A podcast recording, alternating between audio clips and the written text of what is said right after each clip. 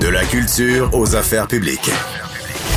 Vous écoutez Sophie Durocher. Cube Radio.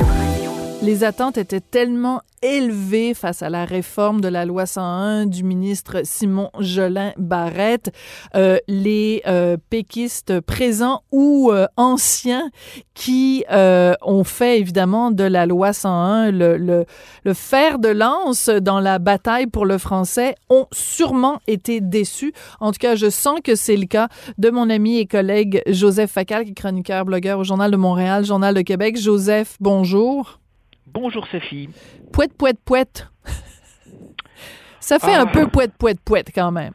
Ben, disons que euh, le, le gouvernement avait lui-même créé beaucoup d'attentes en parlant de mesures costaudes. Ouais. Alors bon, c'est peut-être costaud en termes de nombre de pages, en termes de nombre d'articles, en termes de quantité de mesures dans le panier d'épicerie, mais euh, je te dirais que c'est c'est très très large, mais c'est un pouce de profond.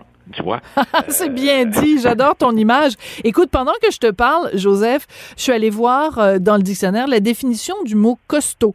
Alors, euh, c'est euh, synonyme de fort, robuste et solide.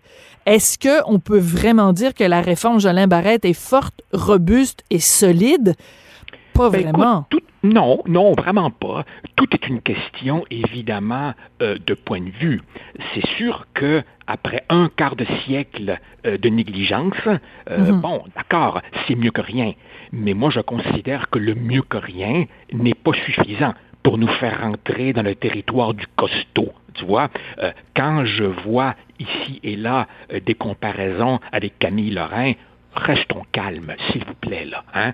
À partir du moment, Sophie, où le Parti libéral du Québec, ou le Parti libéral du Québec, autrement dit, le Parti des anglophones et des allophones, à partir du moment où, je le répète, le Parti libéral du Québec salue la modération d'une réforme, ça dit tout ce qu'on a besoin de savoir. Si ça continue comme ça, même Alliance Québec va dire qu'on a évité le pire. Franchement, Ouais. là. Oui. Ben, en fait, euh, c'est peut-être que des même des gens comme euh, les les, les euh, voyons les municipalités bilingues qui euh, se frottent les mains en disant oh bon on pensait avoir un gros morceau de bâton euh, qui allait nous tomber sur la tête. Euh, ben non Euh, même s'il y a juste 0,1% d'anglophones dans leur municipalité ils ont juste à adopter une résolution puis ils vont pouvoir Ben s'auto-déclarer bilingue. C'est un petit Et- peu comme quelqu'un qui se lève un mardi en disant moi aujourd'hui je suis une femme. Ben eux vont pouvoir euh, s'auto-proclamer bilingue même s'ils n'ont pas été assignés à la naissance bilingue. Voilà, voilà. Et c'est- d'autant plus euh, dommage que, comme je l'explique dans un autre texte, M. Legault concentre en ce moment entre ses mains plus de pouvoir politique qu'aucun autre premier ministre québécois de récente mémoire. Il a une cote d'amour stratosphérique. Mhm. Il a en face de lui une opposition complètement désarticulée. Il n'est pas menacé. Il a toutes, toutes, toutes les grosses cartes dans son jeu. Autrement dit, c'est pas comme quelqu'un qui est obligé de dire, vous savez, la conjoncture politique, Mhm. c'est difficile, je fais de mon mieux. Voyons donc, il est seul sur la patinoire.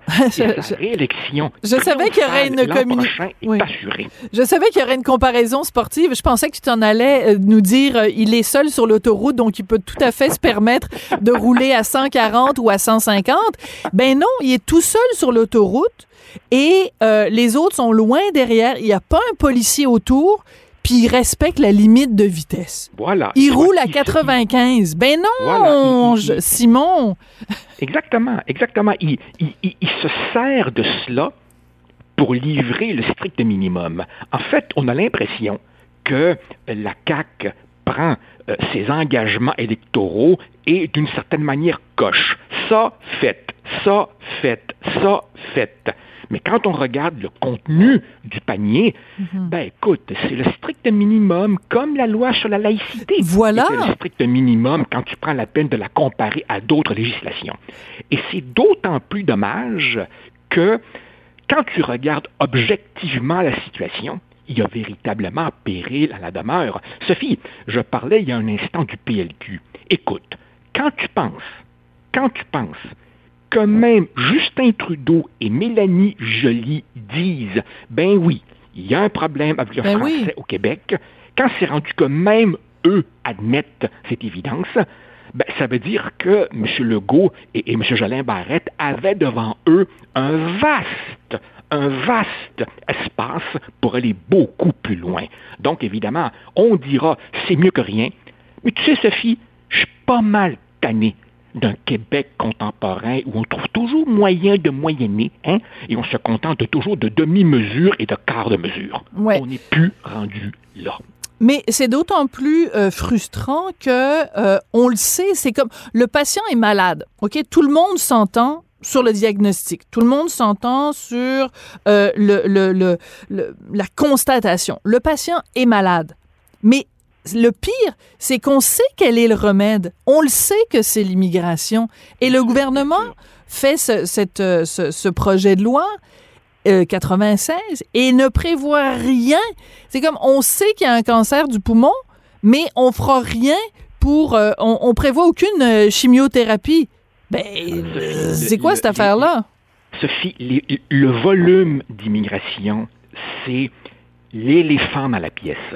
Euh, Tu as sans doute vu passer, euh, comme moi, un texte euh, de l'historien Féric Bastien. Oui, je l'ai même interviewé. Je l'ai même Voilà. interviewé à mon émission. Qui, ouais. reprenait une donnée bien connue des spécialistes. Mhm.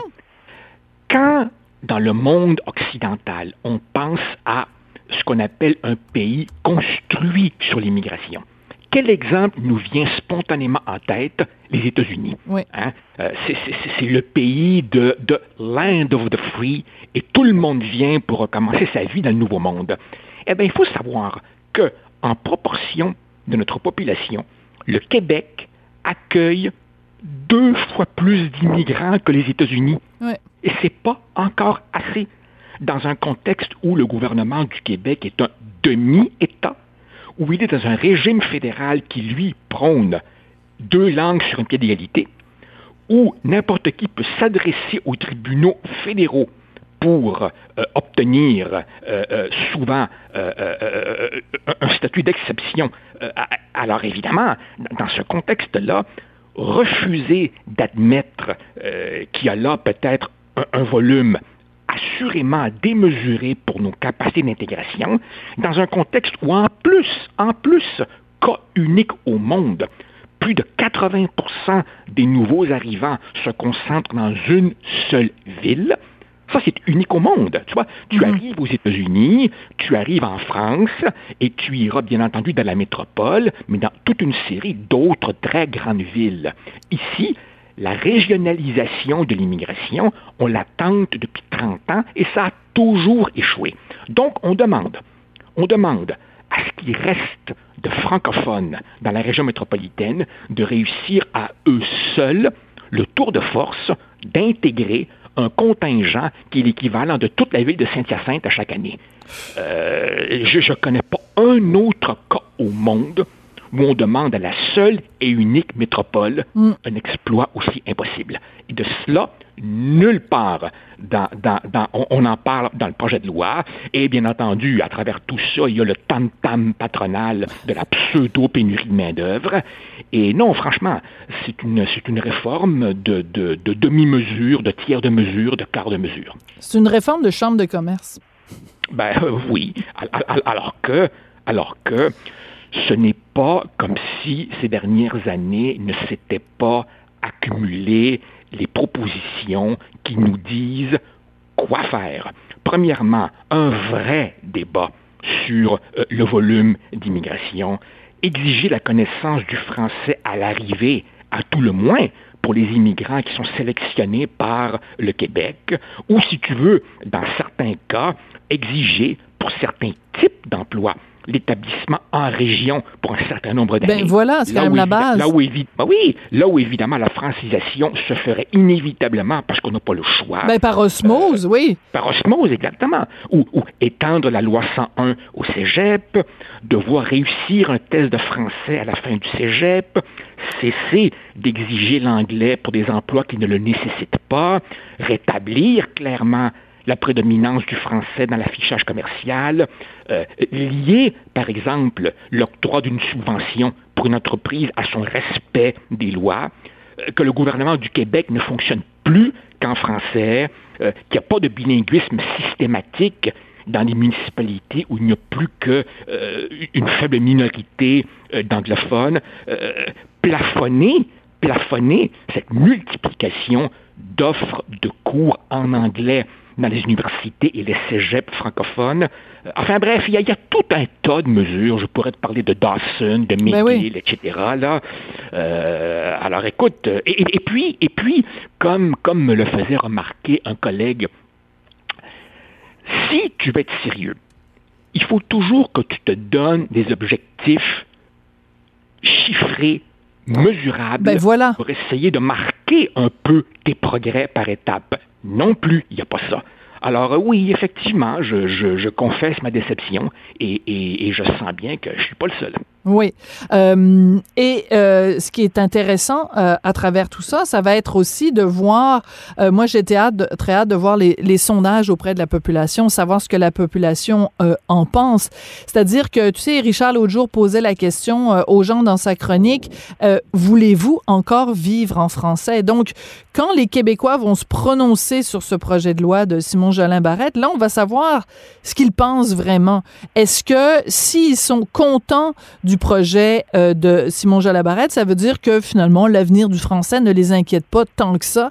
Euh, si au contraire ils sont déçus, ça veut dire que oui, ils s'inquiètent et qu'ils écoutent les démographes qui nous prévoient pour 2030 euh, ou même avant que les francophones soient minoritaires à Montréal. Donc c'est là qu'on va voir ce que les Québécois ont dans le ventre. Est-ce qu'ils sont réellement attachés au français ou c'est un français de façade? Oui, mais le problème de cela, euh, Sophie, c'est que... Rapidement, parce que c'est la fin. Ben, écoute, vraisemblablement, tu sais, pour les francophones hors de la région métropolitaine, pour eux, le danger n'est pas visible. Oui. Si tu habites Jonquière, si tu habites Sherbrooke, si tu habites euh, Bécomo, tu ne sens pas que le français est en danger. C'est vrai. Alors évidemment, euh, ce ne sont que les gens de la région métropolitaine qui sentent cela. Et la CAQ, je te le rappelle, possède un siège sur l'île de Montréal.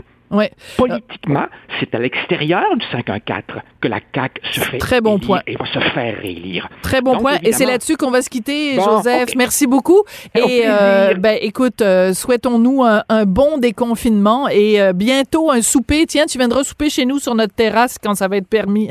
ah ben, ça me fera un immense plaisir. Un immense plaisir. Merci beaucoup, Joseph. Joseph Facal, chroniqueur au Journal de Montréal, Journal de Québec.